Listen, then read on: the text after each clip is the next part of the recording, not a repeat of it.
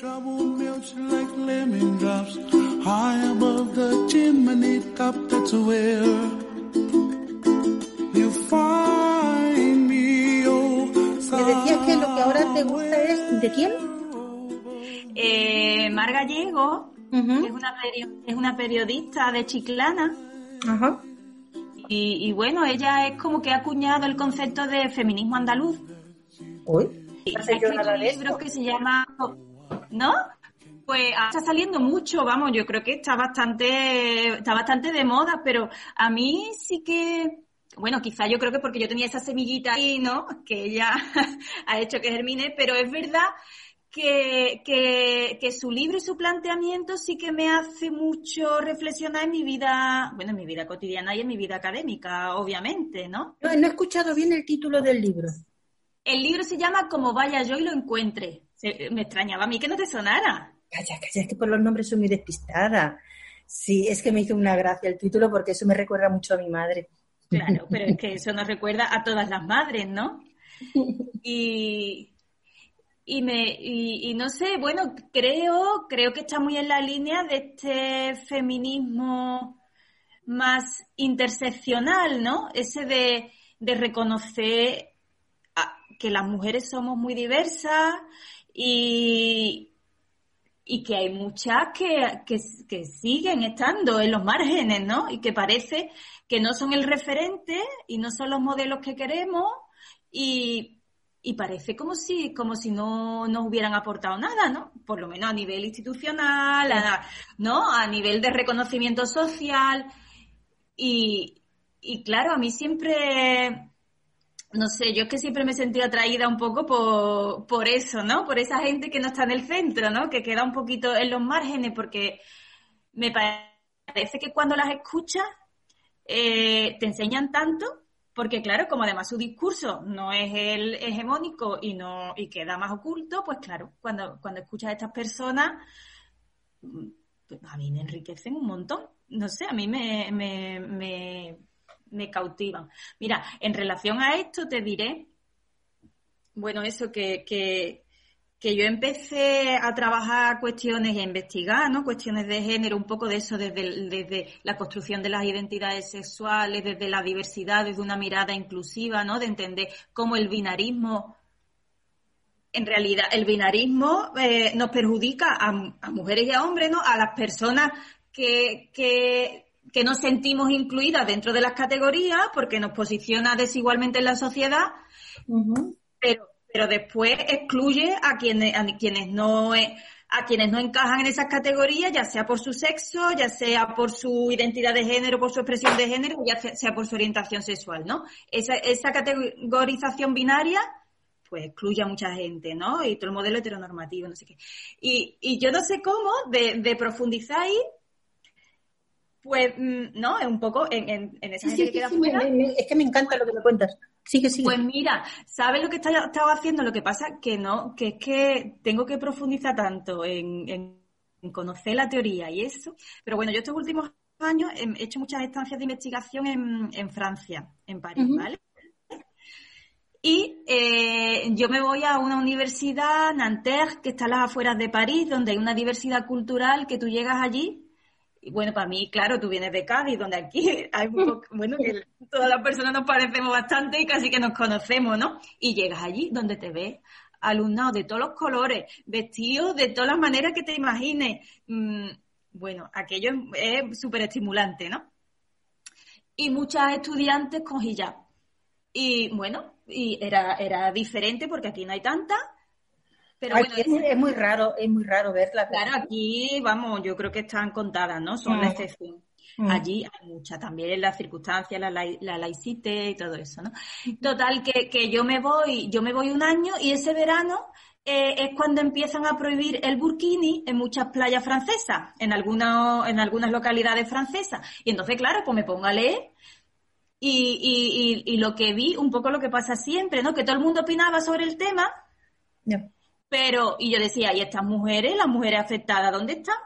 Y la investigación que siempre hemos hecho en mi grupo de investigación, eh, y eso siempre, siempre ha sido de escuchar las voces, ¿no? De, de esas personas, las que, ¿no? Del, del alumnado al que normalmente no se escucha. Entonces, claro, a mí me entró ganas de escucharla a ella. Yo decía, ¿y estas mujeres a las que les afecta estas prohibiciones, por qué todo el mundo opina? A favor y en contra, pero todo el mundo opina y nadie, y, y, nadie les pregunta a ella. Y entonces le hablé con la profesora con la que yo había estado en París, eh, que ella además es argelina, Y, y, me, y le digo, y le digo a Lima, pues a mí me encantaría entrevistar a estudiantes, digo, porque las estudiantes que yo he visto en Nantes no son no son chicas sometidas y son, estudiantes universitarias, además de máster, porque ella, vamos, yo había estado con ella en clases de máster. Digo, son estudiantes universitarias que trabajan, que están implicadas en asociaciones. Digo, ¿qué más quiere, no? Digo, a ver, que después se vista cada una como quiera y que tenga la creencia que quiera. yo, yo creo que hay que apostar por personas que tienen una vida rica y que contribuyen a, hacer, no sé, una sociedad mejor y que, no sé, pues he estado entrevistando a estudiantes a estudiantes que llevan el hijab y bueno, conociendo un poco la situación en Francia, porque claro, bueno, porque el, digamos la noticia surge en Francia y porque también la sociedad francesa es bastante distinta, ¿no? Yo, mm, el, por el tema de la laicité que te contaba, que claro, que la teoría es maravillosa, porque yo creo que la mayoría, bueno, que, que mm, bueno, que hay mucha gente, ¿no? Que quiere una sociedad laica o una escuela en el ámbito en el que yo me muevo, una escuela laica, pero, pero claro, la teoría es estupenda, pero en la práctica hay muchos temas de los que no se hablan. Yo, Como por ejemplo, sensación, y de hecho he llegado a hablar allí, he llegado a hablar allí de estos temas porque me he encontrado con un grupo de investigación sensible ante, ante esos temas. Yo no podría haber hablado de esto en cualquier contexto francés, en, cualquier, en cualquier universidad, ¿no? Pero claro, como la religión queda fuera de las instituciones, no se habla. No se habla, pero entonces yo lo que estoy es tapando, porque hay conflictos sociales en relación a este tema, porque no lo podemos hablar. Tapando una, realidad, ¿no? Eso está para una realidad, ¿o no? Claro. Bueno, y ahora hay un debate por esto de que un, un, que ha matado a un maestro en, hace poco.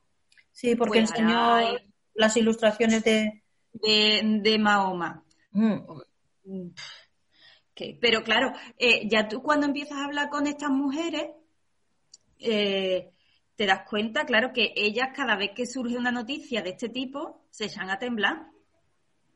Porque, porque claro, porque las, los meten a todos en el mismo saco se piensa que, que, que ella, bueno, que, que, todo, y como ellas son tan visibles, que su manera de vestir, eh, vamos, que, se, lo Claro, eh, se identifican también, pues, pues son las que tienen las peores consecuencias. Eh, mm, bueno, no pueden acceder. Si ellas quieren mantener eso, no pueden acceder. A, a, bueno, son rechazadas en muchos puestos de trabajo. Me cuentan de, de incluso agresiones físicas, pero agresiones verbales habituales. Em, que me cuenta, ay, tendría que haberlo recordado. Fíjate que cuando hemos empezado a hablar ni me acordaba de este tema. Me has dicho, he pensado en el otro, que como que lo tengo más en la cabeza ahora mismo, pero mm, que, que, me dicen, ellas, ellas reivindican, por ejemplo, mm, Claro, ella algunas lo reivindican, dice, yo, nosotras queremos laicidad, queremos laicidad, pero una laicidad en la que cada uno realmente pueda ser libre y que la religión no influya.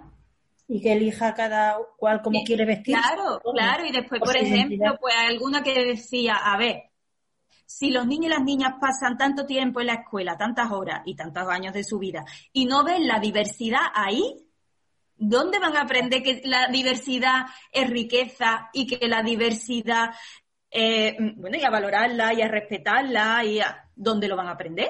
Si en, si en dentro del contexto de la escuela no, tenemos que hacer como si todos y todas fuéramos iguales. Claro, iguales. De ahí al uniforme francés, ¿no? Al modelo de blanco occidental de clase media alta. Todos tenemos que ser así, que no. Yo qué sé, estas chicas me cuentan de, de ir a, a buscar trabajo y decirle, uy, qué bien habla francés, pase de fuera. claro, sí es que... De fuera. claro, y, y muchas, claro, de fuera, de, dice, una, una decía, de fuera, mm, bueno, soy de tal, de un, bueno, de un pueblo, sabes que París tiene como mucho valier, ¿no? Muchas comunidades alrededor. Y dice, bueno, de fuera de ahí. Vamos, yo de fuera de ahí al lado, ¿no? También me he encontrado de ellas que, que la mayoría, ellas están como que no se sienten la, sociedad francesa no les, no les hace sentirse francesa en muchos momentos y entonces un poco buscan identificarse con, sus orígenes y se juntan más entre ellas y recurren al, al, al, hijab porque les hace sentirse mejor porque por lo menos se identifican dentro de un grupo, pero que la mayor, que sus madres no quieren y sus familiares no quieren que se lo pongan porque sabe que es perjudicarse la vida. Pero claro, ellas dicen que ellas, ellas son, son hijas de la libertad, la igualdad y la fraternidad y tienen derecho a ponérselo y tienen que respetarlas así. Dice, una de ellas decía, voy recordando y es que me, me entusiasmo con esto porque una de ellas decía, mi madre vino a buscar una vida mejor a Francia. Desde, esta era desde Marruecos, creo. Dice, vino a Francia a buscar una vida mejor y ella no quería meterse en problemas, ella quería pasar desapercibida quería trabajar, está en su casa bien y ya está, y que nadie la mirara y que nadie. Entonces, pues bueno, no se ponía. Nada que la identificara, claro. Lo, más occidental, lo más parecido al modelo occidental posible. Igual para su madre, eso era también exótico y moderno, ¿sabes? Que, mm. pero para ella, que dentro de ese modelo no, no se siente bien, pues dice, yo tengo derecho, es que tengo derecho porque no me voy a vestir como yo quiera. Si yo soy una francesa de la, de la libertad, la igualdad y la fraternidad, eso es lo que me han enseñado siempre en la escuela, o es que eso no es verdad, ¿no? Dicen algunas de ellas, y claro. Guadalupe, ¿qué, qué, importante, qué importancia tiene entonces el tener libertad para construir la propia identidad, ¿no? ¿Tú crees que la, no sé, se me está ocurriendo ahora mismo conforme me estás contando, las mujeres tenemos la misma libertad para construir nuestra identidad que los hombres? ¿O estoy haciendo una pregunta tonta? Yo sinceramente creo que nosotras lo tenemos más difícil.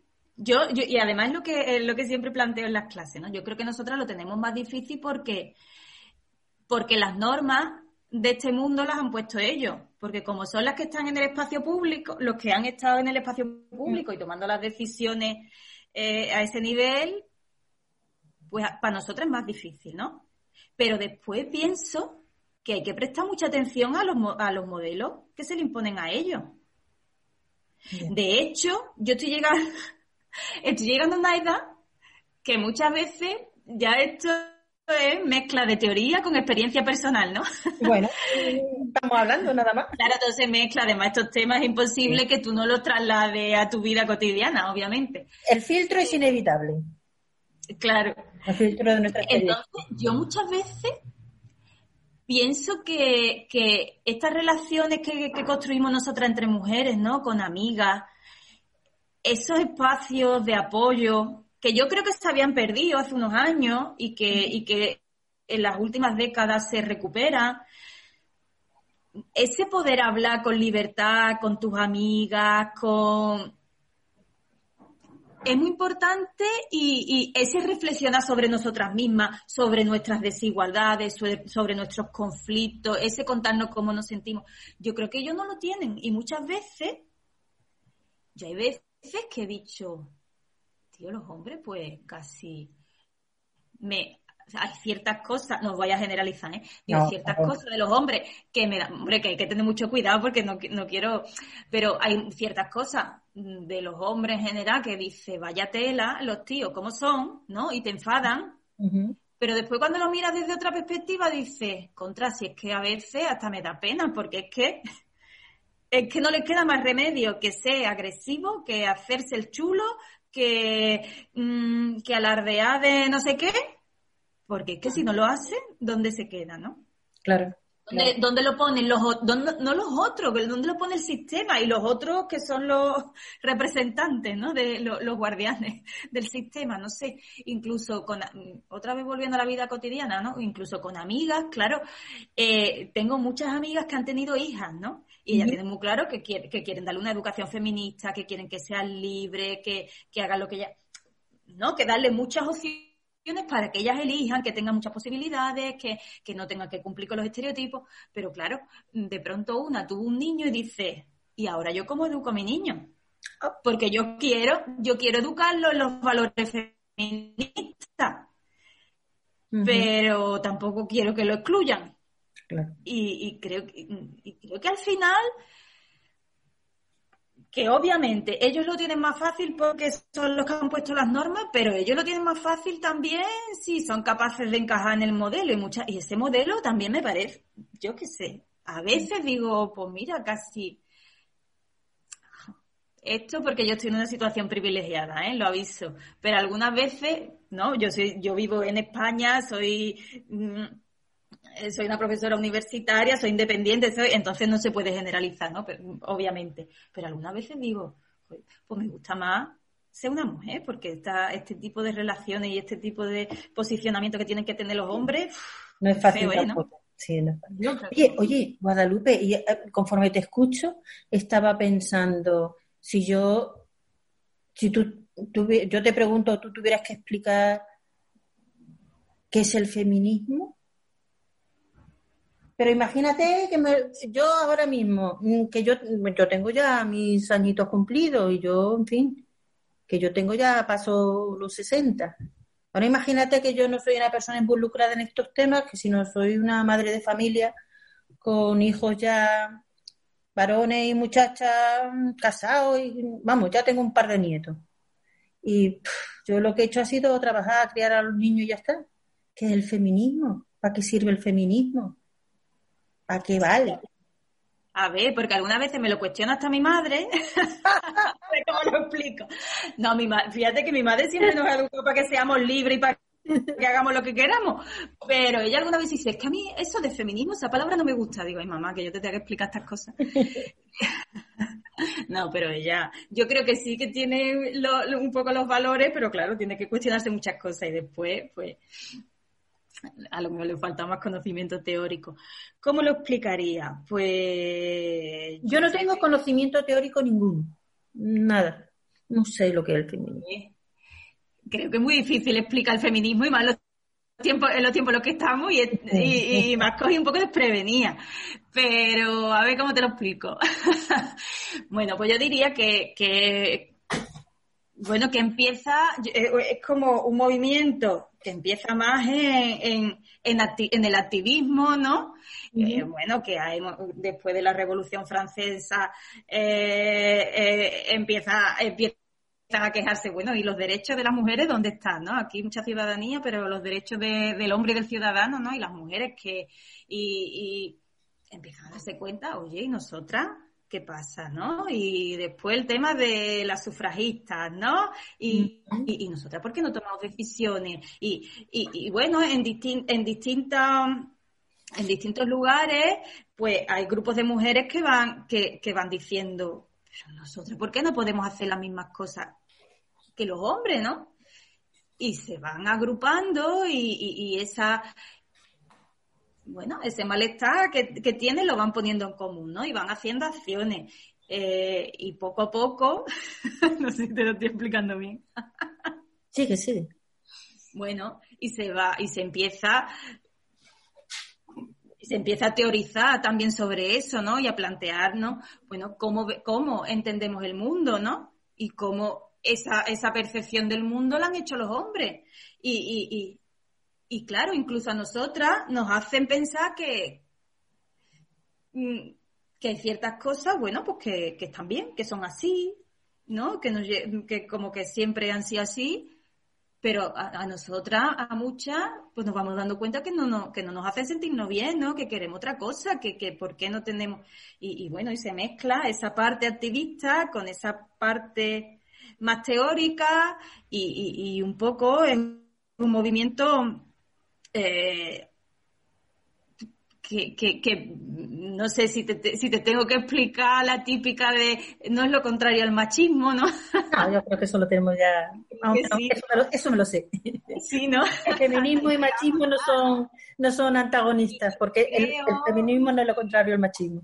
No, lo que yo te quería preguntar es, ¿tú, ¿tú crees, o sea, entonces, el feminismo nace por una, pregunto, es una necesidad de ver de poner en valor la visión que la mujer tiene sobre su mundo y sobre su sociedad, sobre lo que, lo que ella está ahí. O sea, las mujeres estamos aquí y nosotros tenemos una manera de ver las cosas que nos hemos dado cuenta que no son como las de los hombres.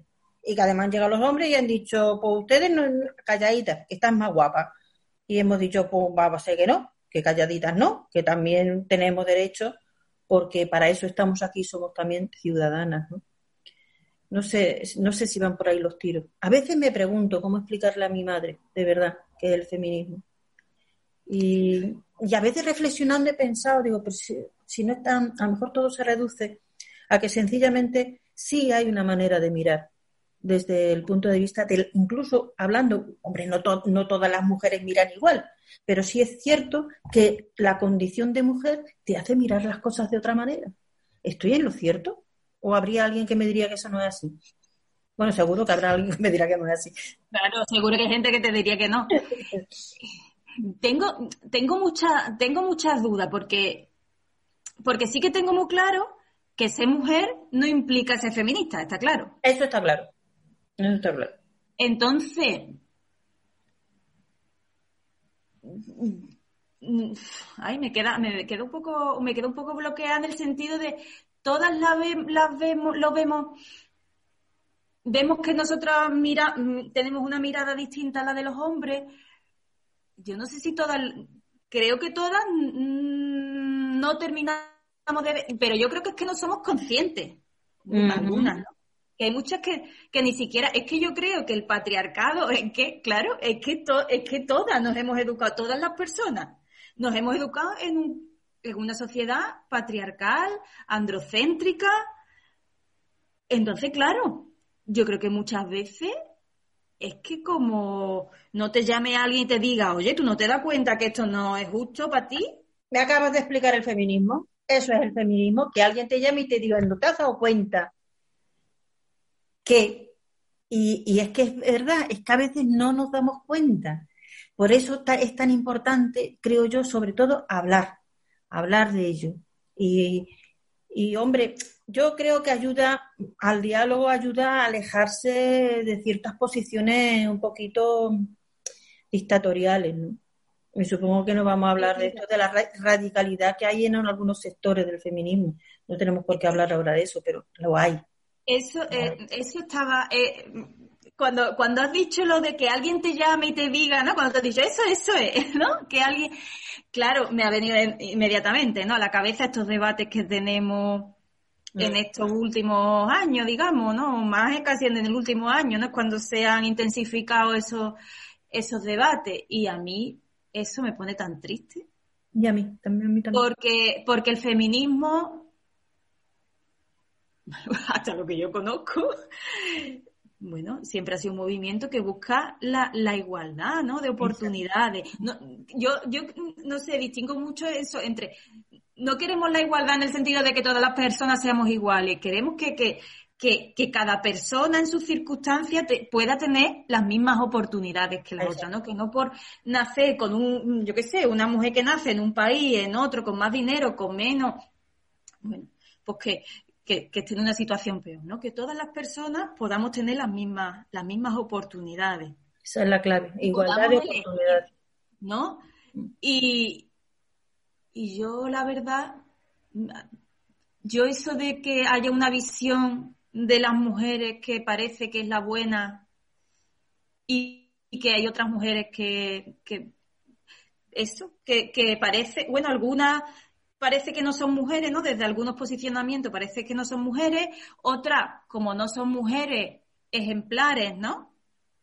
Yo qué sé, estoy pensando en prostitutas, eh, estoy pensando incluso en las del feminismo andaluz, ¿no? En esas abuelas, que ellas nunca se plantearían si eran feministas, eh, ¿qué se van a plantear? Eh, no, ellas si eran feministas, si tenían que salir adelante y sacar adelante a un montón de gente, pero sus prácticas eran feministas. Vamos, si las analizamos desde lo que conocemos ahora, sus prácticas eran feministas, de, un apoyo, de yo te cubro para que tu marido no, se entere de no sé qué, de yo te presto, de yo te ayudo, de yo hago un puchero y te cuido cuando no sé qué.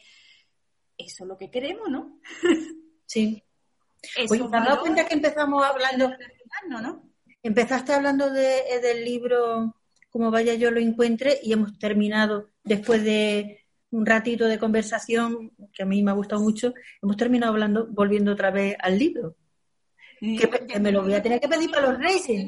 Presente, intento mirarlo todo, no, no desde ahí, pero sí, sí un poco recuperar eso que parecía que no estaba valorado y verle el valor, ¿no? Me encanta. Me gusta mucho. Oye, este rato me, está encantando, pero mm, tendremos que seguir otro día, porque llevamos media horita hablando. Cuando tú quieras, cuando tú quieras seguimos y nos contamos, seguro que, sacamos ahí, ponemos, no sé si ordenamos, desordenamos, pero seguro que hablaremos, que, nos cuestionaremos un montón de cosas y, pensaremos en, cómo, mm. bueno, en cómo mejorar un poquito, ¿no? La situación. Sí, yo creo que además mm, del diálogo surgen nuevas ideas, ¿no? Mm, comentamos, hablamos, de repente tú dices algo, a mí me hace pensar, entonces se me ocurre otra cosa. Y yo creo que estaría bien que fuéramos fomentando precisamente el diálogo, ¿no? que habláramos. Y que el, que opine lo contrario está muy bien, que ahora nos deje un comentario, que, nos, que aumente, que diga, y seguimos construyendo conversación. Que Guadalupe, muchísimas gracias. Por cierto, no hemos dicho que hace, aparte de ser profesora en la, en la universidad, estás en, estás en, en, igualdad, en el vicerrectorado de igualdad e inclusión. ¿Cómo es el Se llama la delegación del rector para las políticas de igualdad e inclusión. yo me he incorporado como a mitad de septiembre y estoy ahí, estoy muy ilusionada porque creo que desde ahí se pueden hacer cosas muy necesarias, muy bonitas, muy ¿no? visibilizar otras realidades, contribuye a que, bueno, a que no haya desigualdad, no haya tantas desigualdades, pero creo que es un lugar privilegiado para no sé, parte cosas muy positivas, ¿no? Muy de, de sensibilizar, de forma de aprender, de intercambiar, ¿no? De esto que tú dices. Creo que, da la, creo que da la oportunidad. Entonces estoy un poco desbordada porque ya te digo que me acabo de incorporar y estoy como enterándome de todo y además en este mes de noviembre, ¿no? Que tenemos tanto, tantas actividades y todo pero es un poquito desbordada, pero, pero estoy muy ilusionada, yo espero. Con más, con más gracias. Hay un equipo estupendo allí, ¿eh? Hay un equipo estupendo que también, bueno, eso es lo que me animaba a... Y, y yo espero poder poner mi granito de arena. Sé que en este mes de noviembre tenéis una, redobláis las actividades, que por eso, Guadalupe, te doy muchísimas las gracias que hayas apartado tiempo un ratito para que charláramos un poco para los oyentes de Radio Oca incluye que, que seguimos otro día, ¿no? Pues sí, cuando tú quieras. Un beso grande. Beso, muchas gracias, Carmen.